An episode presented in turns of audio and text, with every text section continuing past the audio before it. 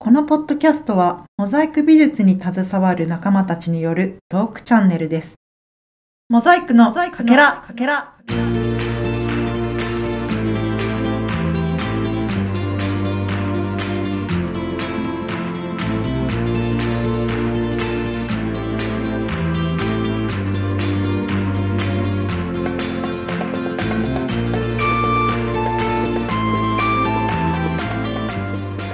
はい、始まりました。こんにちは。はい、こんにちこんは。にちは。よろしくお願いします。よろしくお願いしお願まいす。します。皆さん、お元気ですか今日も引き続きバラバラの場所でリモートでお届けしておりますけれども、はーい。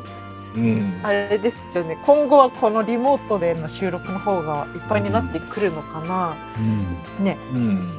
少しず つ進化を遂げながら。なんか探り探り喋ってるよね、みんなね。そうですね。 なんかままだどだうが使いづらいの。そうそう、今ドイツが喋るんだみたい な。目くばせがしず。なんか画面上にね、みんなの顔があるから、やりやすそうではあるのに、なんか不思議ですよね。まあ慣れましょう。うん。あ、滝山さんのお部屋の後ろにバズライトイヤーいる。そう、置いてみた。 まず。あ、可 愛いい。いや、私は今日はタイから、インドじゃないのそれ。あ、これインドかな。ガネーシャじゃないの。そう。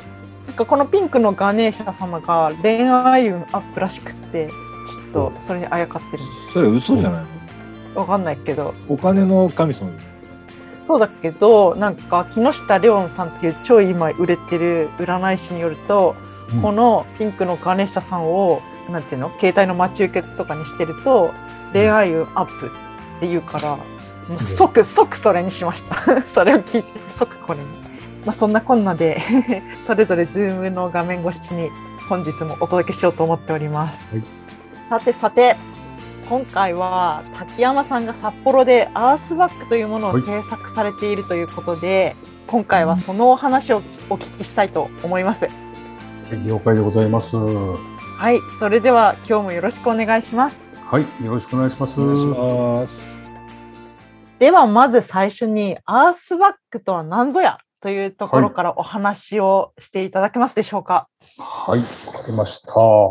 えーっとですね、逆に聞いていいですかあの、はいアースバックって、最初に聞いたのって宮川さんとチャンさんいつぐら いですい、や私は正直滝山さんからノーのですよ。セリフ でダメか。あ、そう昨日じゃないでしょ2週間前でしょ 二週間あ前二で週す。間もうせもあ、うそっかそっか、2週間前。あ、 どうですかなんかニュースとかネットとかで、アースバックっていう言葉でうん聞いたことない聞聞いいたてことなないいいやないですよああ、そうですか。竹山さんが札幌で土の家を作ってる土のはい家はいを作ってるっておっしゃってて、うんうん。へえ土の家作ってるんだ、うんうんうんみたいななんか漠然としあたそそういう感じででアースバックっていう言葉があるっていうのは知りませんでした。竹山さんも最初の頃はアースバックなんて言わなかったじゃないですか。言ってなかったです ね。にに濁しながら言えないのか言えないのかわかんないけど。いや、多なん分か説明できないから、土の家の方がはっきりしてていいなって、わかりやすいよねっつって、うん土の家、土の家って言ってましたよね。うん。うん。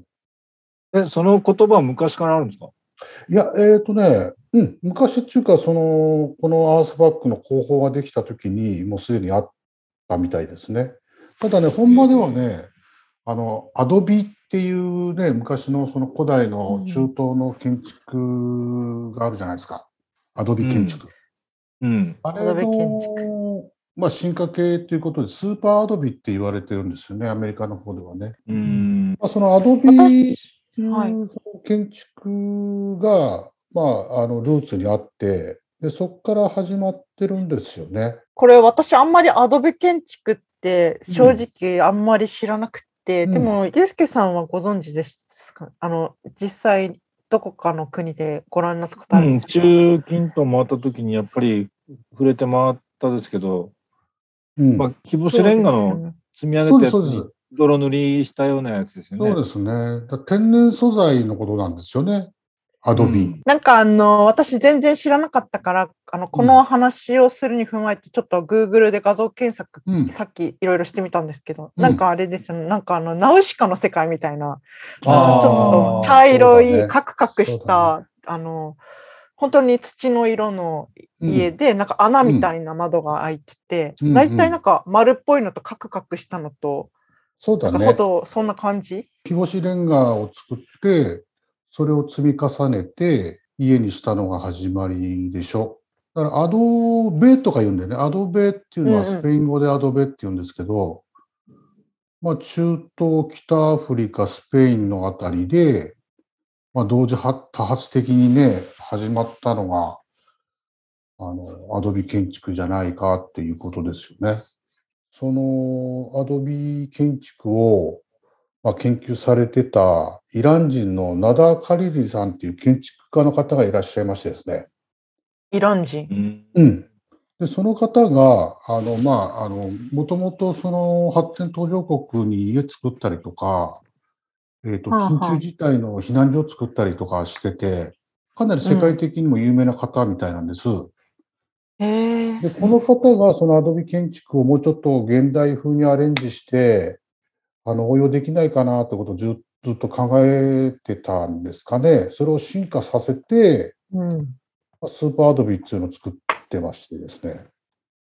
で、それを、あの、カリフォルニアで、まあ、カルアース研究所っていうのを作って、で、世界に発信したのが、まあ、アースバックのまあ始まるっていう始まりみたいですね。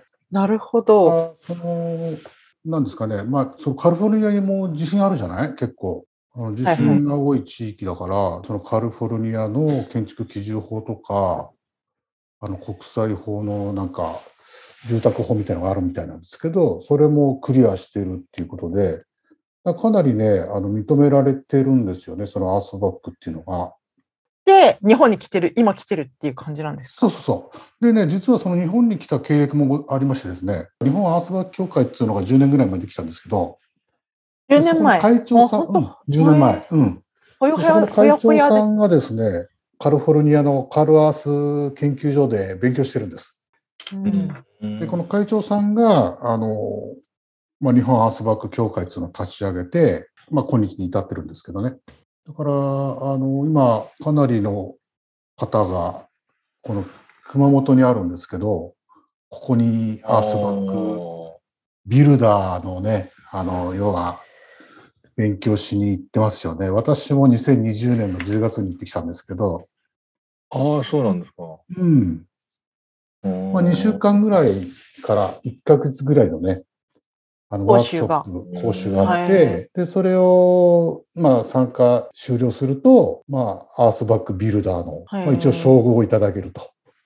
そのうんアースバックビルダーになろうとしたきっかけっていうか、あの知ったきっかけみたいな、やってみたいって思われたきっかけは何だったんですか私もやっぱネットで見て、ネットそでれでたまたま、うん。へまあ、そのね、あのーまあ、日本アースバック協会の今、その会長さんの次に副会長さんがこ小坂井さんっていらっしゃるんですけど、この方がね、あのそのアースバックにタイルを貼った画像がネットで出てましてね、ーでそれ見てね、ああ、こういう建物にタイル合うなと思ってて、へうん、だ土で作ってる家じゃないーで、そこにね、やっぱりタイル貼るとね、すごい似合うんですよね。なんかその、私現物知らないんですけど土で作ってても壁はもう本当の、ちゃんとしなんどういう感じの壁なんですか壁、まあ、いろいろできるんだけど、基本的には漆喰ですよね。塗り漆壁。喰っぽい感じ、あうん漆喰塗り壁、うんはあへえまあ、大体壁塗ってそうますなよんだね。うんああそうなんですね、タイルを貼れる躯体になるんですかでそうですうんね。うんええ結構丈夫になるんですかあのーまあ、基本的にはセメントと調石灰と混ぜてやるんですけど、ああ、うん、かなり強くなりますよね。うんへえじゃああうのん地震大国日本でも問題なくあの建築物として大丈夫なのそうですね。あのーまあ、耐震性は、基本的にはドーム型なんですよね。で、要は、カテナリ曲線つって、ガウディが昔やってたね、あの、曲線のやつを、まあ、カテナリ曲線って言うじゃないですか。で、あれは要は、うん自然に対する力の分配が応用されてるから、上からの力に、要するに強いんですよね。要するにドーム型になってるから。なるほど。で基本的にはドーム型なんですよ。だから耐ね震面白いで性すは、ね。うん。耐震性はありますよね。で耐久性、うん、耐久性、耐候性もあるんですよね。結構そのやっぱり、だからまあ夏は涼しくて冬は暖かいっていう。なるほど、最高じゃないです昔か。の中東のね、あっちの方の気気候は乾燥しててやっぱ暑いから、うん、それに合ってるっていうことなんですよね。うんうん。なるほどね。こっちは暑いけど、めちゃめちゃあの湿度があるじゃないですか。それでも大丈夫なんだでからすね、あのーね。こっち用にやっぱり湿度対策みたいなのを施すんですよ、建てるときに。なるほど。ああ、うんなるやほっどぱ。りね、日本はね、湿気があるから、うんその対策は日本では必要ですね。えじゃあ、具体的にどうやって作るんですかスーパーアドベってことは、すやっぱりスーパーな、日干しレンガではないスーパーな。日干し、 日干しレンガからまあ進化しているんですけど、基本的にはね、あのもう土なんですよ。 だからあんまり変わらないです。だから日干し レえンガだからが、つつ土と藁うとん砂とで作ってたんだけど、まあ、それがうん赤土と小石灰とセメント、 これが基あーやっぱ本木地面に入れるんですね、ちょっとね。そうですね基本的な材料になりますね。まあ、でー要はえ地産地消でやるってことはその、まあ、現地の赤土を使ってくださいねってことなんですよね。うんあーはあはあうん、ただ赤土じゃなきゃダメなんですよね。黒土まがあ、粘ダメなんで土す質よ。がね、大事なんでしょう。赤土の方は粘土が多いよね黒土よりね。そうですうよんうんうん粘り気はあれですよ。うん。うんだけど、その農業的にはあんまり好まれないでしょ 黒土まのあ、方が赤いい。土混ぜるのもありますけどね、あうんのあの植物とか育てでる有機物がね、黒土はいっぱい入ってるから、農業に適してるんだけど、す結構ごい土現調場べでたんだ掘ってて出てくると嫌嫌な顔みんなしますけどね。ああ、そうだよね。うん、シャベルが詰まっちゃ蚊っになたるり、しね。そうそうそうそうそうう。ん蚊が出てきたよなんてよく言ってますけどね。ハワイもね、赤土なんですけど、うんもうコンバース真っ赤になりますよね。歩いてるとね。うあん。ああ。でえ、もね砂利とかも入れないんですか若干入ってる砂利ははあの入れちゃってます。まあ、一応振るーんですけど、ふるいにかけて振るんですけど、えまあ、ー3センチぐらいの網を取っちゃう石はもう使ってますね。あうー。ん、なんか石灰が味噌っぽいですね。え石灰味噌なんですよ。であの要は日本のアースバック協会はその日本のたたきっていうのをベースにしてんですよね。あのセメントがない時代に作ってたうんあの床の材。料がたたきってね言われてましたじゃないですか。うんうん。うんそ。れが石灰と赤土と砂利なんですよ。ーうんああ。でそこに海水混ぜるんですよにがりっていう。へえう。ん、だから今回その日本のあのアースバ協会が推奨してるやり方はにがり入れるんです、にがり。うん、マグネシウム。えそれは日本特有のやり方なんですかそうですねあのこのたたきっていうのがベーキベースになってるんで、でも、この間喋ってたポンペイのコッチョペーストも、そういコチョうペ感ーじでスすもトんね。そうですよね。結あのー局、火山灰と、はその、うん、泥と、レンガ片とか入れて、あの、い。そモうでルすタル日作っ本てたじゃないのらコしッいじチゃないョペーストがたたきじゃないですか。ですか。まあ、そうでしょう ね。そうだと、にがりとは思わなかったけど、うん、料理みたいですね。そうなんですよ。だから昔は本当に海水使ってたでしょたたきの時はね。うーん。今はさすがにね、海まで海水取りに行けないから、マグネシウムを混ぜて、ああ、なるほど。なんちゃって海水を作って、で、それに混ぜて。なるほどね。ああ、えなるほー、ど。面面白白いですね。うんへーいね。これ結構高く積み立てられるんですかなんかビルとか可能なんですかえっと、ビルに階、3階ぐらいまでかな、高さ的にはね、そんな大きいの見たことないです。あ ね、なんかこれちょっと実物見てみたいですね。で、まあ、あそあうやって、あの、4つの赤土、小石灰、セメント、にがりを混ぜて、でそれをですね、あの、チューブに入れるんです。あの、網状になってるんですけど、ええ。ソーセージみたいなやああドナルドつ、ソーセージ作る感じ。ソーセージでっかい、でででっかいやつですかでっかいやつどれくらいでっかい幅はね、一番太くて、えー、45センチぐらい。太いソーセージやな。 45センチ、幅ね。幅。あの網のね、網の幅うがんうん一番太い、あの、幅広のやつで45センチか。あ、35だった。あ、じゃあ45だな。35、30センチ、3種ぐらい、3種類ぐらいあるんですけど、大きさ。うんうん、一番やっぱり土台の部分だから、ちょっと大きめのやつ使ってるんですけど、でそこに、その、今言ったやつを混ぜて、うんうで、んそこに詰めていくんですよね。ネットの中に。そその形状って45センチの長さどのぐらいあるんですか長さはね、えーっと、500メーターかな ?500 メーターの。うん、一巻。ー。あ、それを自分の好きな長さで切っていくのそうです。自分の中で切っています。うん。それはその泥を詰めて何センチぐらいの高さになるんですかえーっとですね、チューブの大きさは約15センチですね。ああ、結構高くなるんですね。うん。で、それを、まあ、あ、一応ドーム型のあの形が基本なんで、まあ、大体円になりますよね丸くなりますよねうんうんうん。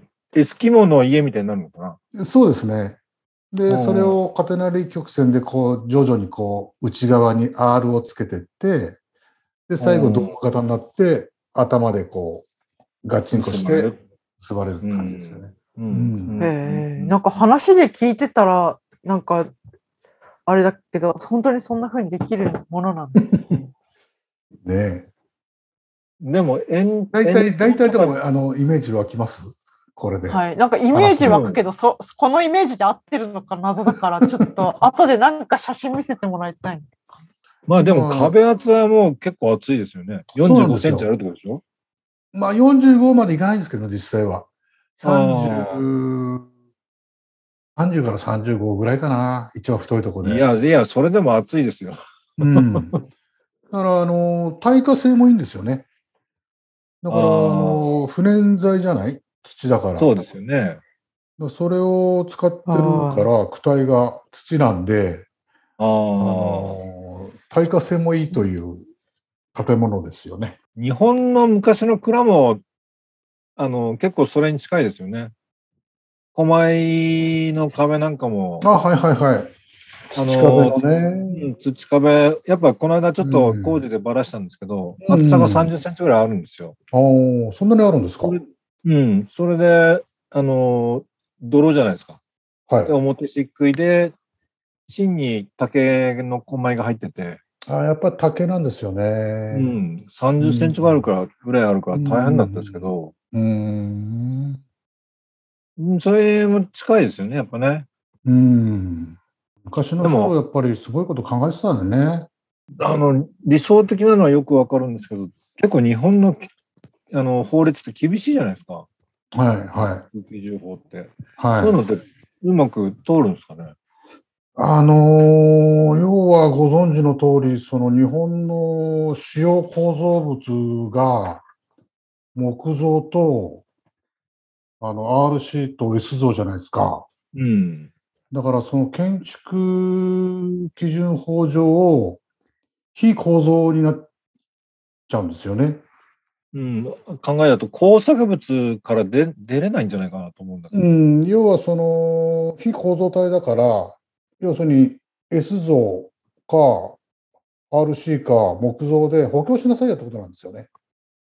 ああ、うんなるほどね。だからあのアースバック自体はその土でチューブの中に入れて、まあ、積み上げていくやり方だから、うんあのなんつうんですかあの礎石像、うん礎石作りのまあカテゴリーじゃないですかどっちかっていうと。そうですね。レンガとかブロックとかを積み重ねていくっていうやり方に近いですよね。うん。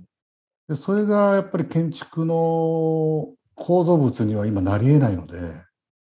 そうですよね。うん工作物扱いですよね。そうなんですよね。だから別なもので補強すれば、まあ、建築基準法をクリアするということは、その日本アースバック協会さんもやられてて、あでー現にそれは許可になってて、あーうん、それが要は宿泊施設とかになってますよね。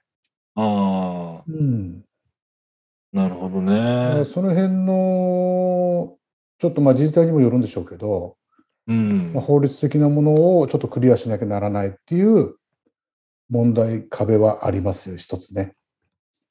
多分ね、あの、構造計算が出出ないだけで相当強いと思うんですよ。うん、ただね、日本の建築業界も硬いから、そうだね。変なものは、うん、あの、通さないっていそうう。だよね。だからまあ地震大国の日本だから昔関東大震災でレンガ造りが全部ぶっ壊れちゃったみたいにうんだから今礎石像っていうかブロック塀とかうるさいじゃないですか、うん。うんね、厳しくなっちゃったからだからやっぱりなんか主要構造物は一緒に併用して使わないと、まあ、アースバッグをどういうふうな用途で使うかにもよりますけどね。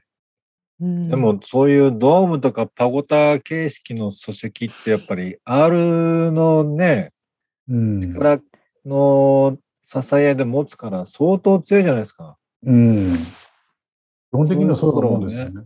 うん、そういうところはやっぱりうん日本人は奥手だから許さそないんうだなよんですな。よね。ただ、その、どうしても、現地の土を使うっていうことが、まあ、地産地消で基本になるじゃないですか。うん。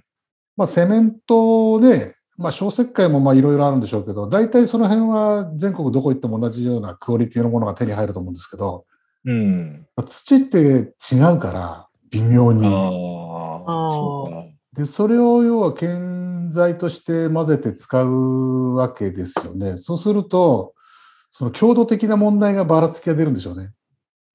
なだるかほらど一概には、あの、この、まあ、たとえ調合が一緒でも、うん。中身の土の成分が全然違うとなると、まあ、そこから検査して、そこか らね、強強度を出してっていうのは、なかなか国がどこまでやるかですよ ね。やらないよね。うん、まあでも今実際竹山さんは札幌でそのアースバックの家を作られてるんですよね。作ってます。どどうなんですかそれはどどんな感じでできてるんですか今ね、あの、自分たちが作ってるやつはね、あの、大きさ的に言うとね、5メーターなんです。直径5メーターのドームと、うそれんからそこに横にちょこっとお2メーターのドーム、ちっちゃいドーム。はこれが、あの、ちょっと連結した感じのやつなんですね。あうんえでー、それをですね、今、5段目まで行ったのかな。まあ、5段目積んでるところですね。実際には今、えっ、と、GL から750ぐらいかあーあー、あーあら。ー、うあーん。GL から750ぐらいの高さですね、今。最終的にはどのくらいの高さなのえっ、とですね、えー、外、外寸の高さのてっぺんまでは一応計算上5.5メーター。結構高いですね。高いんですよ。結構高いでしょ。これうはあのか完成したら誰かが住むんですかいや、あの、宿泊にはしません。はいど展示展示用あの、うん何用あのー集会場とか、ああ集会場うん、あの、多目的ホールみたいな。へ5えメーターか、結構高いな。結構高いんですよ。結構広い広いものができるえーっ、とね、えーっ、と、面積で言ったらね、21.8平米なんですね。えーっ、と、13畳広くなぐらいいで。すかそれ13畳。ああうん、なるほどねで、丸い、うんうん床は丸、ま、丸い床ですけど。うん。 5メーターあっても一応フロアはワンフロアですよね。ワンフロアです。 2階とかあるわけじゃない。うん。ワンフロアですね。天井。は果てしなくドームの天井が高いとおーいう感じです かねす。ごいな。とんがり声やな。でね、そこにね、え RC 像の、あのースパイラル筋で柱を3本立ててるんですよ。あ、はいはいそうなんですね。うん、えで、それを主要構造物にするっていう作 戦です。えそうだよさねっき。の、さっきの話じゃないですけど。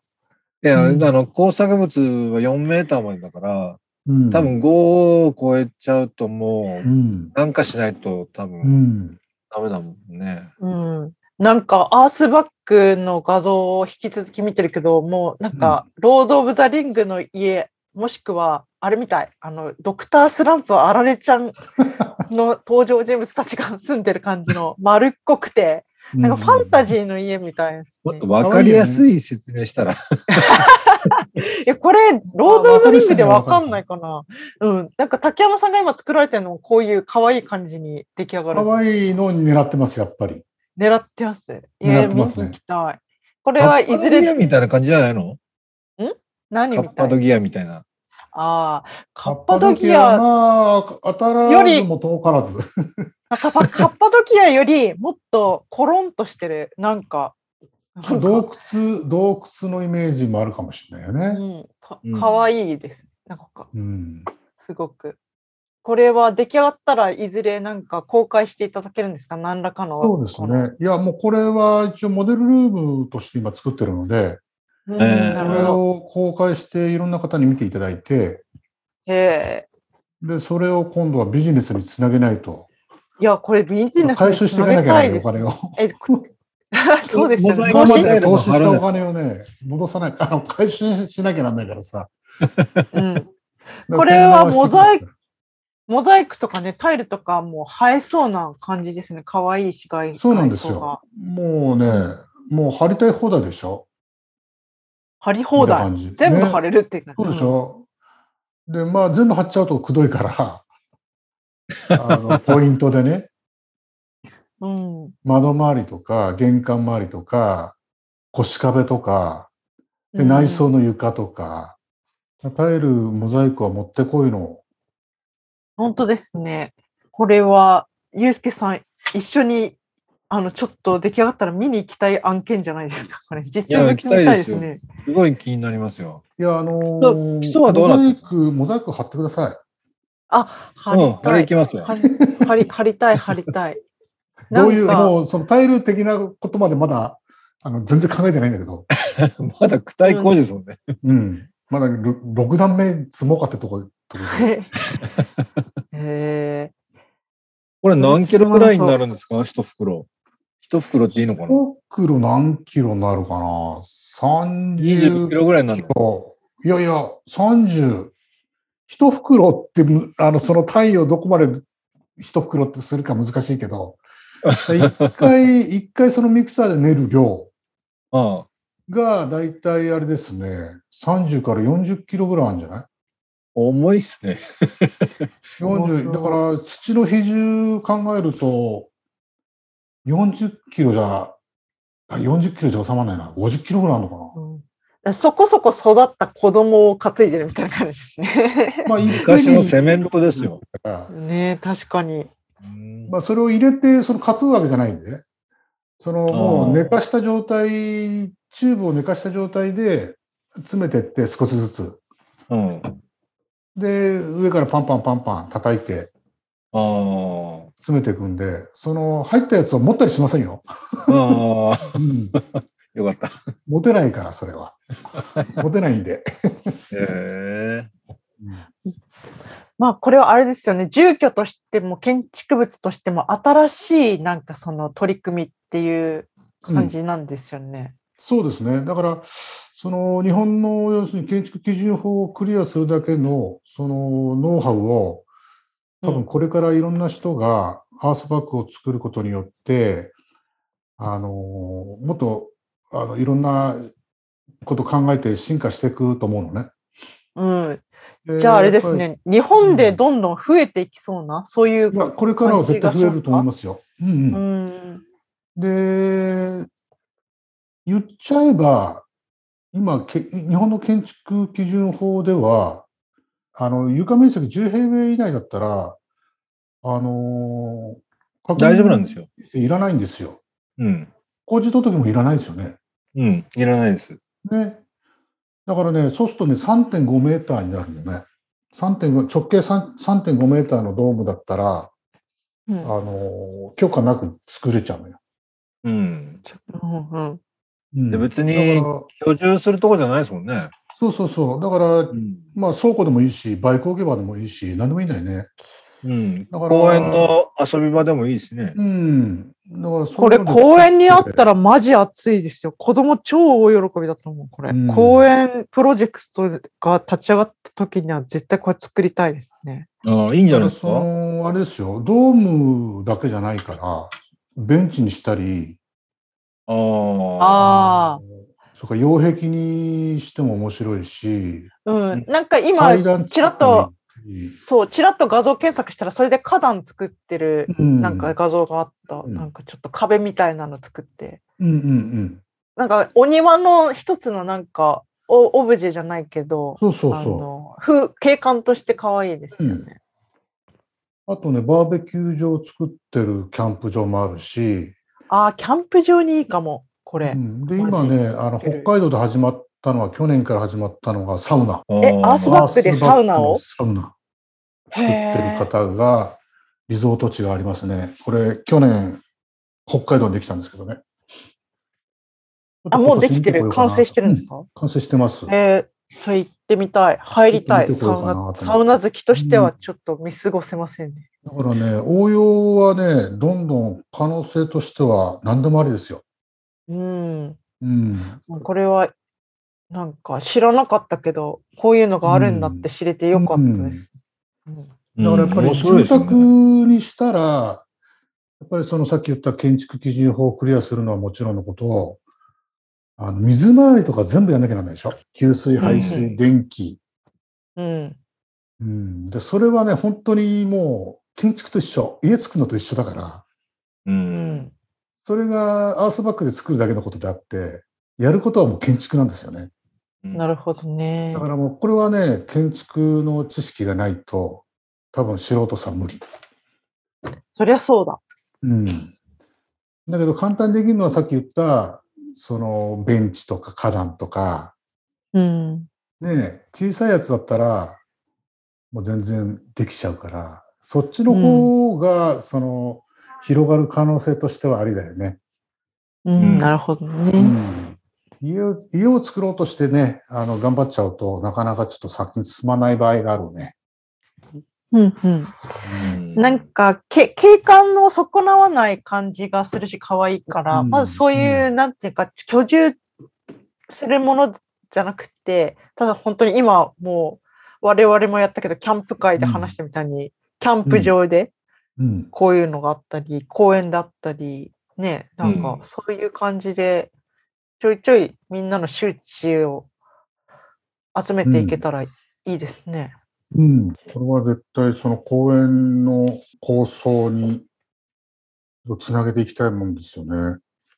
うんうん、面白いですよ。こんなのがポンポンポンポンね、有機的に立っていったら、相当面白いと思いますよ。世界が生まれますもんね。そういう。逆にちょっとみ未来っぽいかも。このなんかちょっ童話と的な丸い、丸い感じが。ううんん、そう、童話みたい、本当に。絵本の中に出てきそうな感じ。うん、かわいいですね。なんかす、うん、なるほどね。面 白い。これ、竹山さんのやつは白い漆喰塗るんですかえっ、とね、まあ一緒にやってるメンバーは、そうですね、やっぱ漆喰がいいねとは言ってますが、ちょっとまだ色は決めてません。ああ。うん、で窓が4箇所、5箇所窓があるんですけど、窓周りにちょっとタイル貼りたいなと思って、その破砕したね、うんモザイクタイルでう、ん。ガウディ調にやりたいなとは思ってるんですけど、ああ、いいじゃないですか。いいじゃな本いで当すかに。トレンまあカデまィスさにでやろうかなと思って。うん、ガウディやら、踏んでるとはさ、みたいな、なんか丸っこいフォルムで、なんかね、斬新な建造物ができだからそう。やっぱ可愛いって、まず第一印象に言われたいんですよ。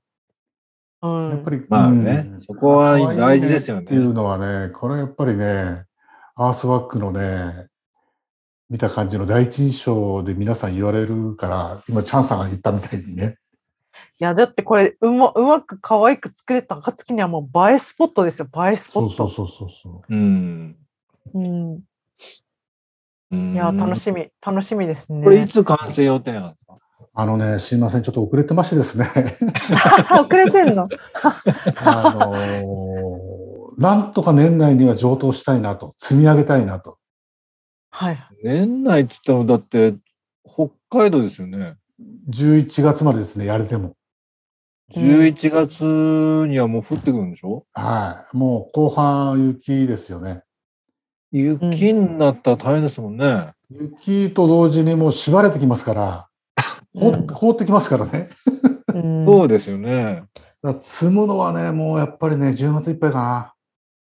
あそうするとね、あと何ヶ月ですか ?7、8、9、10。4ヶ月しかない。4ヶ月。かなりリミットあ。来やっぱてります北ね。海道は厳しいですね。だけどね、それは一応今目目標にしてます。あーなるほ。そうど。うんへーまあ、10月、11月には上等させれば、今度冬に中できるんですよ。そうですよね。ええとりあえず塞いじゃえばね。そうなんですよ。うん雪入ってこないか雪も入ってこならい。し。はうんで、中もヒーター焚いて、バーナー焚いて、い暖かくすれ。ば、この内装工事できるから。ええなるほど。ね。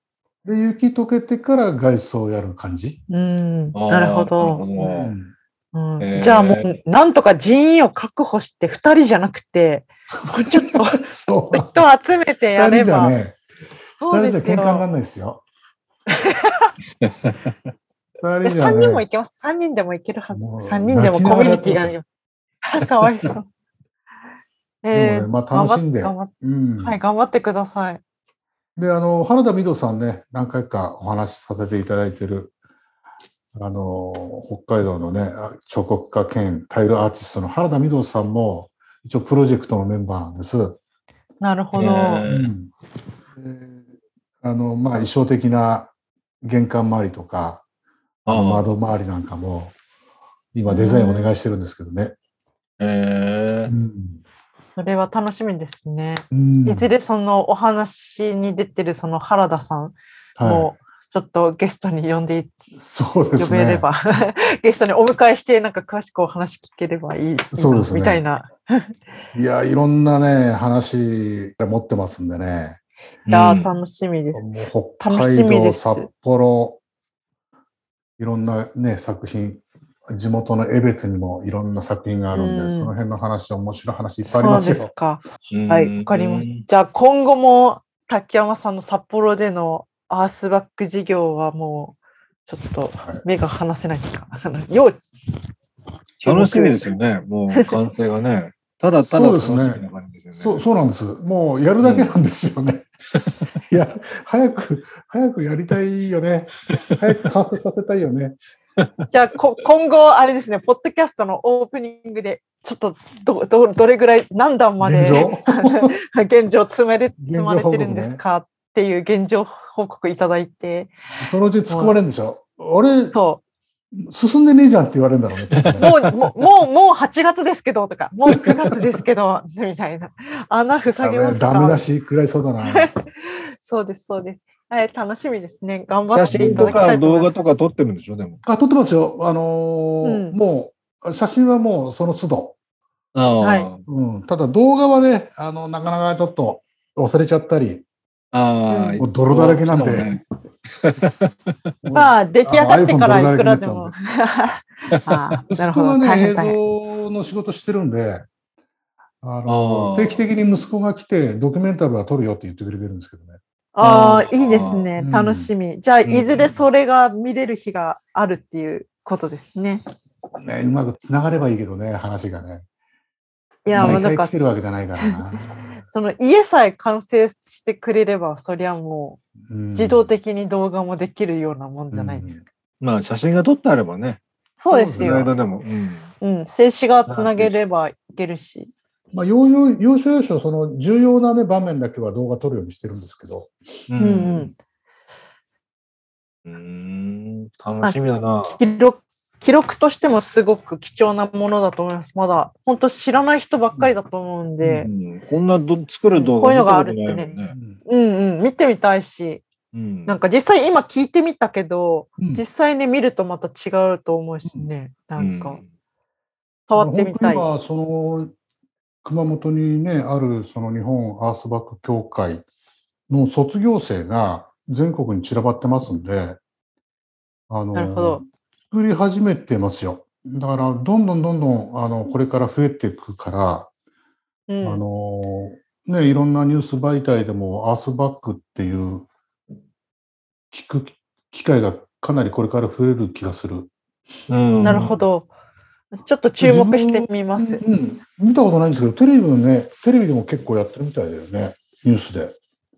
なるほどね。うんうんあれ、この前、アースバうッん、なクん出かてた特集よ、とか組まれそうですよね。言われたことがあった。へえ、う、うんんそのうちキャンプ場なんかから依頼バンバン来ますよ。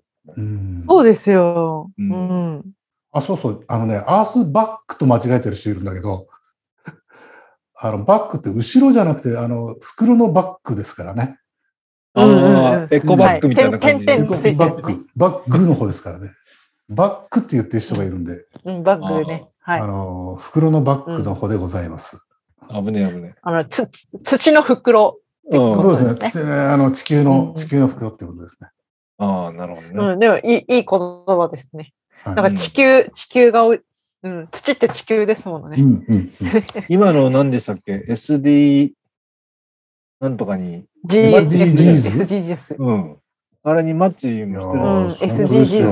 うん。あれはあれですか、2030年持でしたっけ続可。能ですもんね。うんそう、これ目標2030年。 2030年までに達成するんでしょ、あれ。うんいまあや、ね。できんのかななんか、このこの調子でどうなのかなと思うけ ど。まあ、そのね住宅のなんかね、え。ね住宅のところにあの入るんじゃないですか、アースバックね。そうでしょうね。だから持続可能の、まあ、その住宅提供うん。ですよね。うんやっぱり貧困な国で家ない人いっぱいいるわけで、そういう人たちのために、まあ、地産地消の現地の土を使って積み上げていく住宅であったり、被災地の仮設住宅であったり、うんいろんな可能性はアースバッグに見えてきますよね。え。うん、まあ確かになんかあの、場所は選びそうですけどね、都会はもうちょっと、東京では難しそう、もう土どこだよみたいな感じになっちゃうから。 そうだね。それ都こ会そはね土が、うん、土があるところで、その、ね、その景観を損なわない建造物として、うんあの、発展していきそうな感じはしますね。うんうん結構でも重そうですよね、自重は。重量はありますよね。だからベース結構厚く打たなきゃじゃないんですか、やっぱ。あ、基礎うん。基礎ね、基本的にはね、あのもう、あの砂利引いて、電圧かけて終わりです。あ、それだよな。 まあ、エコエコバンク返してはねうんエコエコいやー、なんか話し足りない感じですけど、今日のアースバックの話、どうですかなんか竹山さん、うまだまくつう話したいんじゃないうまく通じてます。いや、だいぶわかりました。いいと思うよだいぶわかってきました。言葉で説明するの難しいね。難しいですよね。いや、どういうふうにしたら分かっていただけるかなと思って話してるんですけど、いや、これなんか私、イメージあがの分かった。うん、イメージは正直言うとあの Google 検索でアースバック検索して見た、画像を見て、ああなるほどこういうことみたいなそのうがある私かからら、話すよりそっち見ていただいた方が話が早い、うんまあ、でも実際見たらまた違うんだろうし宮川さんこれは私たちも袋の一つや二つ担ぎに行くべきではない。 もうね、うん、行かないとまずいですよね。えーいやいや、手もう伝に行本当きたでいも仕上げの時は本当タイルとモザイクお願いしたい。あもしお時間あってそれ、行きいや、仕上げも何ももっと積むところでもお手伝いあ、積むとこ、いやいや本当詰めところや そっからお手伝いできもう何回かも うねますもういや、今来ていただけると助かるんだけど。いや今だって2人でやってるんでしょ これから暑くなるというのに あと4ヶ月だっていうのに。いや札幌も暑くなりますよ今年は絶な対暑いよ、今年も多う分。ん、 まああ、そ頑張ってくださいこ今後ありがとうございもますおいあのちょくちょく進捗状況をそうでおすね。伺いしようと思ってますあのちょっと、ええ、あの、全く皆さんには関係ない情報かもしれないけど。 いやい や、う。いやいやいや、うん、なんか無理やり夢がありますよ、これ。うん、無限夢があるちょっとお話しししますねなんか頑張ってもらいたいっていう感じありがとうございます。はい。じゃあ今日はこんな感じで、はい、竹山さんからアースバックのお話を伺いました。はい、すいません。ありがあとうございまの、すなんかよくわからなかったと思 います。すいませんね。ままたお伺いしましょう、皆さん。はい、よろしくおあり願いしまがす。とうございます。。ありがとうございます。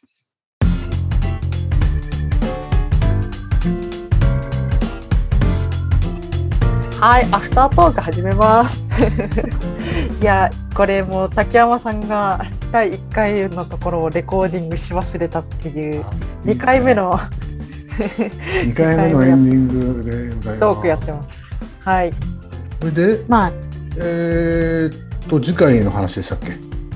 ああそうですね次回などうしようかっていう話をしてたんですけ ど私がちょっと関西にね行ってくるからはい。あの京都大阪にちょっと弾丸で行ってこようと思っててあのコネクション20 2022の京都店をちょっと締め,、締めをちょっと見よ見届けてくるっていうので、まあそれに伴っていろいろ関西のいろいろって行ける範囲でですけど関西のモザイクスポットちょっと見てこようかなって思って、いいなあ、行きたいなあ。ああ、いいですね。え大阪も行くんですか。大阪行きたいんですよね。あーまあ、どこに行ったかはちょっと次回あのご報告も兼ねてお話ししえーしようかなって思っております。あのモザイク系、タイル系？あんまり決めてない。タイルでもも、うん行けるところ行こうかなっていう感じです。ポンペイもできたら行ってみたいですけどね、京都の。本編まあは時間があれば行ってみたい。いやーポンペイ行ってほしい。炭のパン、い全国行ってほしい。や、だから今度行ったら私、炭のパンのあのクッション買っちゃうかもしれないです。次回のうんこのズーム越しで私マジでそれをこう自慢げに自慢げに。掲げてる可能性にあります。買ってきちゃいましたみたいな。いやいやいやいいんじゃない？そう宮川さんの猛犬注意もちょっとこれ見よがしにちらつかせてきます こんなの作ってるんですけどみたいな はい頑張って営業できそうなったら突撃してくるかもしれないはい。そうそう。はい、楽しみです。はい、ありがとうございますはい我々モザイクアートプロジェクトかけらはモザイク美術の総合的な情報を発信するウェブサイトを運営していますアドレスはモザイク -artgallery.tokyo Twitter、Instagram、Facebook のページもありますので皆様ぜひチェックフォローしていただければと思っておりますそれでは皆さん次回までさようなら。ささような。ら